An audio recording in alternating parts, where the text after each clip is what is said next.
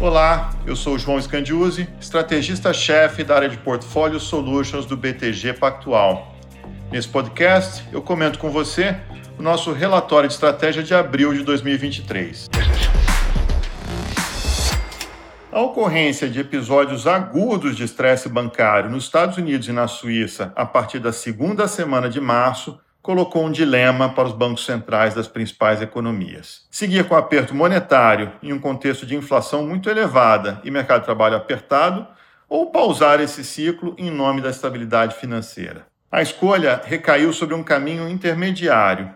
Alta de juros em março, invocando o princípio de separação de instrumentos para garantir equilíbrio macroeconômico e estabilidade financeira, mas acompanhada de uma sinalização de que o orçamento de altas futuras de juros será condicionado à evolução do cenário. Nos Estados Unidos, a liquidação de três bancos regionais foi acompanhada de algumas medidas excepcionais. Primeiro, a garantia de todos os depósitos nesses bancos, evitando que perdas pudessem estimular novas corridas bancárias.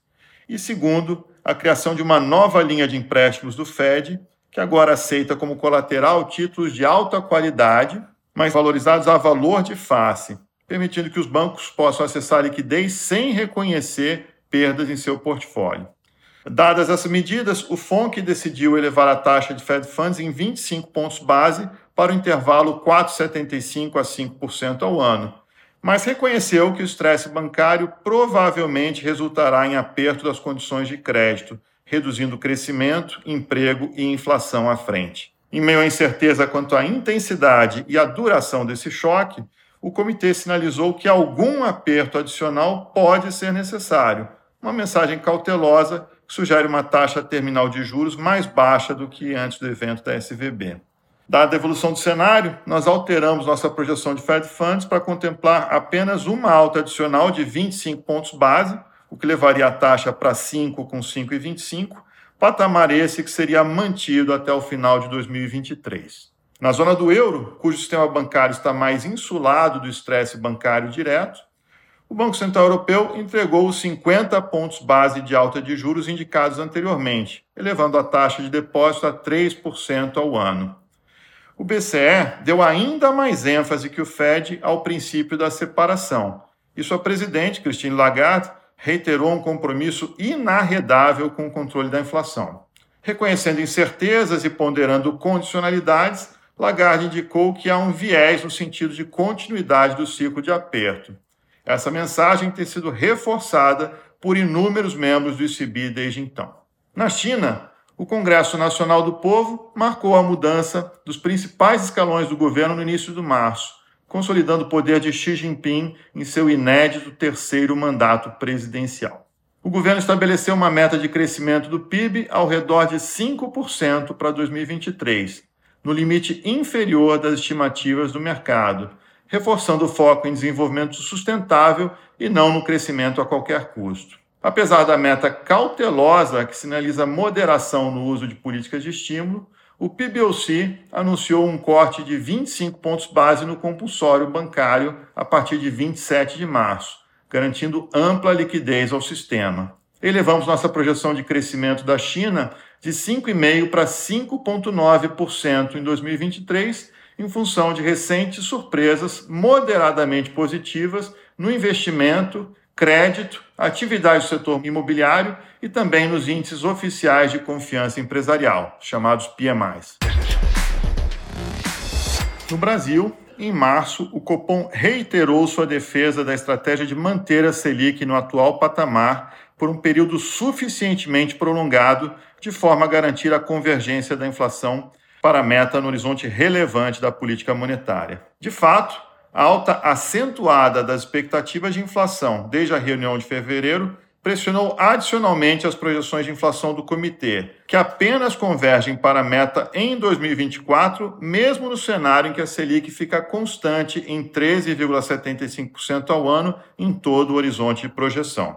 Em relação às condições para um possível corte de juros, o Copom continua a colocar é, alguns parâmetros bastante exigentes. Primeiro, a consolidação de um processo de desinflação. E segundo, a ancoragem de expectativas de inflação em torno da meta. objetivo que vem se tornando ainda mais distante no período recente. Além disso, o comitê indicou que não há uma relação mecânica entre a apresentação do arcabouço fiscal e convergência da inflação, que depende da reação de expectativas de inflação e de prêmios de risco com impacto sobre a taxa de câmbio. A proposta de arcabouço fiscal, apresentada pelo Ministério da Fazenda já no final de março, representa uma combinação de uma regra de crescimento de despesas primárias atrelada de forma atenuada ao crescimento passado da receita dentro de certas bandas, de 0,6% a 2,5% ao ano, e metas que apontam para a recomposição do resultado primário até um superávit de 1% do PIB em 2026.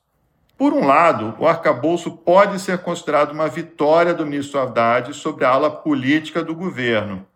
Apesar de algumas prováveis concessões, na medida em que a regra de despesa não contempla exceções adicionais às já existentes atualmente. Além disso, ela aponta para alguma moderação no crescimento do gasto frente à receita. Por outro lado, o controle de despesa aponta para um ajuste fiscal excessivamente lento, e as metas de primário só poderão ser atingidas com uma elevação importante da carga tributária e ou receitas extraordinárias, da ordem de 1,8% do PIB de forma acumulativa até 2026. Além disso, mesmo o sucesso em atingir essas metas de primário não é suficiente para estabilizar a razão de vida bruta PIB abaixo de 80%, ainda no atual mandato presidencial, sob hipóteses razoáveis de crescimento e de custo de financiamento da dívida pública. Apesar da mensagem dura do Copom na sua reunião de março, os mercados brasileiros passaram a antecipar uma expectativa de corte de juros mais cedo pelo Banco Central, o que acabou impulsionando os índices tanto pré-fixados como também aqueles indexados à inflação. Neste último caso, observamos um fechamento expressivo de taxas, especialmente nos vencimentos médios e longos, o que contribui bastante para a performance dos índices de prazos mais longos, como é o caso do IMA B5 optamos por aumentar a nossa exposição em renda fixa à inflação de neutro para overweight. A implementação dessa alteração foi feita tanto pelo aumento da alocação financeira nas carteiras, como também pelo aumento do prazo médio das posições indexadas à inflação de 6 para 8 anos e meio, similar ao prazo da NTNB 2035. Os principais argumentos que nos levaram a essa decisão foram Primeiro, o atual nível das NTNBs, acima de 6%, é extremamente atraente e dificilmente perde para o CDI em prazos mais longos. Segundo, a combinação de um debate muito intenso sobre o nível da Selic, num contexto em que a inflação permanece resiliente, aponta para um ambiente de juros reais mais baixos.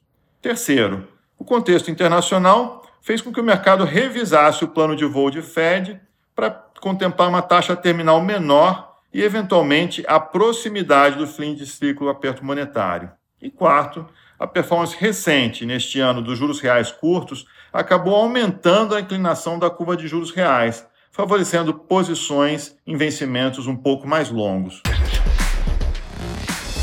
Março foi um mês excepcionalmente volátil para a Bolsa Brasileira. O Ibovespa chegou a perder a marca dos 100 mil pontos com uma queda de 8,1% mas se recuperou ao longo das últimas semanas, fechando o mês com queda de 2,9% e acumulando uma desvalorização de 7,2% no primeiro trimestre. A exemplo de fevereiro, o fluxo de capital estrangeiro foi negativo também em março, dessa vez em 3,5 bilhões de reais. Apesar disso, permaneceu positivo no acumulado do ano em 7,3 bilhões de reais.